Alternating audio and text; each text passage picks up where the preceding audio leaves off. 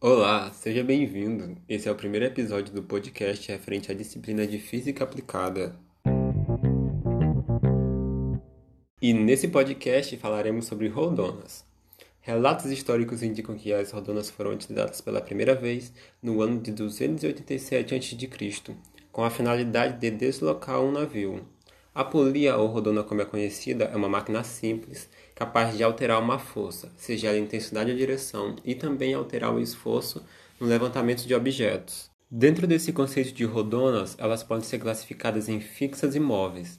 As fixas possuem seu eixo preso em algum ponto de apoio, portanto, elas apresentam apenas um movimento de rotação, Sendo assim, não é possível movimento de translação, o que modifica apenas o sentido e a direção da força motora que está equilibrando o peso. E nas rodonas fixas, não se verifica nenhuma redução do esforço necessário para movimentar um determinado objeto. Diferente das polias fixas, as móveis possuem o eixo livre. Dessa maneira, possuem movimento de rotação e também de translação. A grande vantagem no uso de rodonas móveis é que elas reduzem o valor da força necessária para movimentar um corpo. Entretanto, um comprimento maior de corda deverá ser puxado. Já no sistema de polias associadas, a finalidade é tirar vantagem, ou seja, que a força aplicada seja menor do que a força resistente, que corresponde ao peso que você quer erguer.